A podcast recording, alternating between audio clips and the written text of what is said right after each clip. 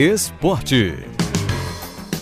Ela levou falta na segunda-feira, tomou falta no Multicultura, mas está aqui para brilhantar. Hoje ela veio trazendo assim, hoje é o programa Feel Good News. É o quadro Feel Good News do esporte. Juliana Lisboa, muito boa tarde. Naturalmente, a gente vai começar falando da seleção brasileira de futebol feminino, que deu um espetáculo. Estão falando no nome de Marta, no nome de Andressinha. Para mim, assim, eu fiquei muito impressionado com o, o, gol feito pela Bia, a roubada de bola que a Debinha fez. A mulher surgiu do nada. Para você, o que, é que foi o jogo? Foi um jogo, foi uma vitória de equipe? Como é que você percebeu com a sua avaliação? Bom, boa tarde, Renato. Boa tarde para todo mundo que nos escuta. E eu vou dizer o seguinte: eu falto num dia, mas eu chego carregada de boas notícias quando eu volto, né? Então, de repente, pode ter gente aí que prefere dessa forma. Vamos ver. Pode ser. pode ser uma boa troca.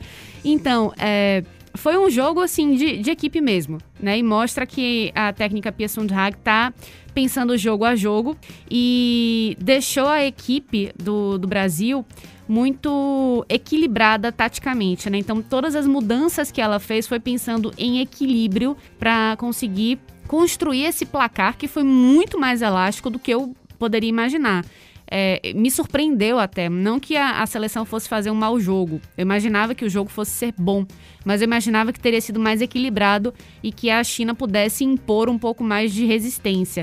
Até tentou assustar um pouco né, a defesa do Brasil, e aí eu vou ter que queimar a minha língua e falar que a Bárbara, que foi tão criticada né, quando ela foi é, convocada para essa Olimpíada, inclusive por mim, que eu achava que já tínhamos goleiras em melhor fase do que ela, que já dava para se fazer uma renovação, mas ela foi muito bem nessa partida, conseguiu fechar o gol e mesmo quando ela falhou, ela teve sorte. Então, de certa forma, ponto aí para ela que conseguiu deixar a, a, defesa inviolada, digamos assim, né?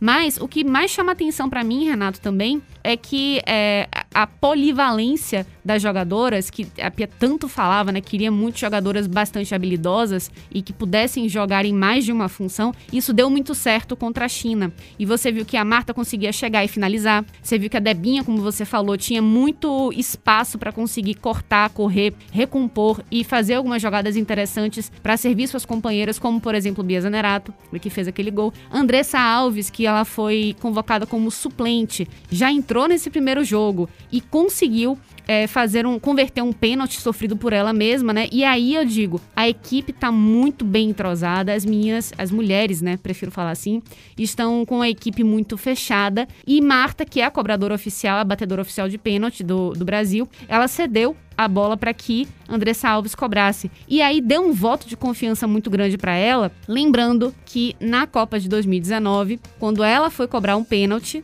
logo na estreia do Brasil, ela perdeu esse pênalti. Com certeza isso passou na cabeça dela, com certeza isso passou na cabeça da Andressa Alves também. E as duas, sabendo disso, foram lá e fizeram é, essa passada de página, né? Então foi muito interessante ver essa construção aí, eu diria até emocional da equipe. Desculpa, é porque você falou ela perdeu. Naquela ocasião anterior, quem perdeu foi. Andressa Alves. A própria Andressa. Andressa Alves, isso. Ela que não era batedora oficial de pênalti, né? Foi lá cobrar o pênalti. Perdeu aquele pênalti em 2019 na Copa do Mundo. E dessa vez, ela, de novo, não sendo a batedora oficial de pênaltis, foi lá cobrar o pênalti e converteu. Você vê que é, quando a, o momento da equipe tá mais tranquilo, né? Tá, tá indo bem, as coisas fluem melhor. Claro que ela poderia perder de novo, a gente espera que não, mas é, eu acho que a, a, a situação do Brasil hoje está muito mais madura enquanto equipe do que esteve antes da Pia chegar. Então, foi uma vitória de tranquilizar né, e, e dar, elevar a moral, porque vai precisar corrigir algumas coisas defensivamente falando. E tomara que a gente consiga é, ver essas mudanças a tempo, porque o próximo adversário do Brasil é a Holanda, que deu 10 a 3 na Zâmbia. 10 a 3. Então não vai ser uma, uma adversária qualquer, vai ser uma adversária que vai dar muito trabalho para a defesa do Brasil. Então eu já espero aí um Brasil completamente diferente do que esse que entrou agora contra a China. Então Pia deve, como ela é uma excelente estrategista, ela já deve montar uma equipe completamente diferente, com um propósito de jogo completamente diferente, muito mais defensivo e muito mais sólido do que esse que a gente viu bailar diante da China. Já a seleção masculina amanhã, né? Justamente, né? E com uma reedição da final da Rio 2016, né? Vai dar Brasil e Alemanha de novo, só que dessa vez na estreia, né, da seleção masculina nos Jogos Olímpicos de Tóquio. O, horário não é dos piores, vai. 8 e meia da manhã, dá para assistir tranquilo. 5 da manhã, que foi o da seleção feminina, aí vai realmente.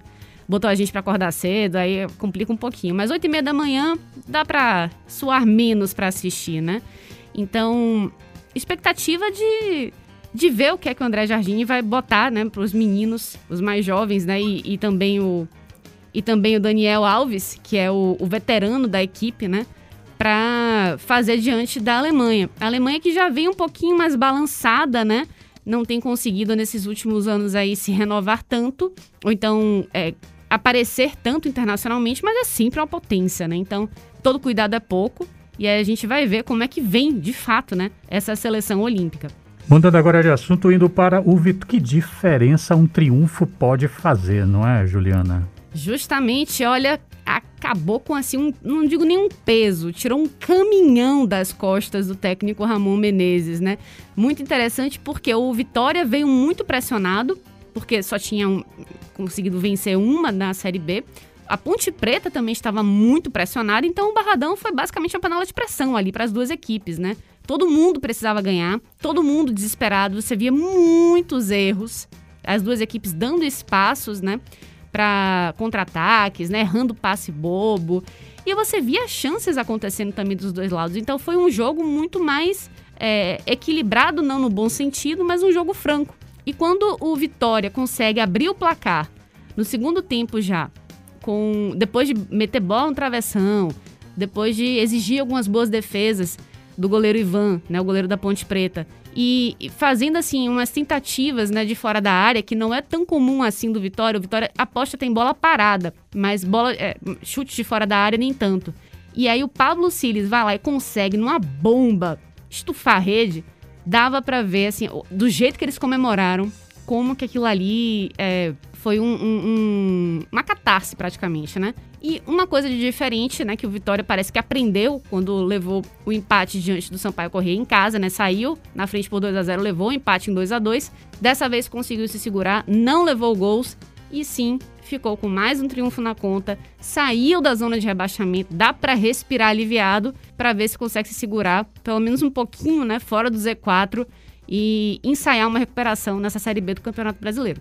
Para terminar nossa sessão Feel Good News dos esportes com Juliana Lisboa, tem gente que é criativa, rapaz, e na hora de se vacinar consegue aliar a consciência pela imunização no momento de uma pandemia com a paixão pelo futebol, né, Juliana? Justamente, né? As redes sociais estão aí para isso, né? Então, por que não fazer uma narração da própria vacinação, não é mesmo? Eu achei isso sensacional. Então, você vai ouvir agora, pessoal, para terminar aqui, você vai ouvir o Leandro. Você vai ouvir o Leandro Chaves, ele é narrador esportivo, se eu não me engano, do SBT, e ele narrou a própria vacinação. Você vai encontrar nos TikTokers, no, nas redes sociais aí da vida. A enfermeira começa a dar risada, não consegue aplicar, e ele começa a se desesperar e fica parecendo que é jogo mesmo. Mas vamos ouvir aqui. Chegou a hora, mais de um ano esperando este momento tão aguardado, agora vai. O braço já tá no jeito, o líquido já tá na seringa, a seringa já tá com a agulha, vamos lá. Capricho enfermeira com o Brasil inteiro tá com você agora. Vai acabar essa angústia, fecha o olho, vai que vai. Viva o SUS, viva a ciência brasileira. Capricho enfermeira, vamos lá, temos junto da base de emoção. Fecha o olho, não vai doer nada não, né? Pelo amor de Deus, não vai doer, claro que não. Esperou por tanto tempo, agora a enfermeira já começou a rir. Vamos tentar por você, pelo amor de Deus. Aplicando nossa vacina. Capricha, capricha farmacêutica, tanto faz. O que vale é vacina no braço. Não quero nem saber da dose, não quero saber que vacina é. Vacina boa é vacina no braço, capricha agora. Vai acabar, vacinou, vacinou, acabou. Saiu o líquido, anda pra agulha. Vamos lá, capricha, acabou! Tá vacinado, acabou! Na vacina emoção, viva o SUS! Viva o jornalismo brasileiro! Juliana Lisboa, muito obrigado. Até a próxima. Até a próxima, Renato. Tchau, tchau.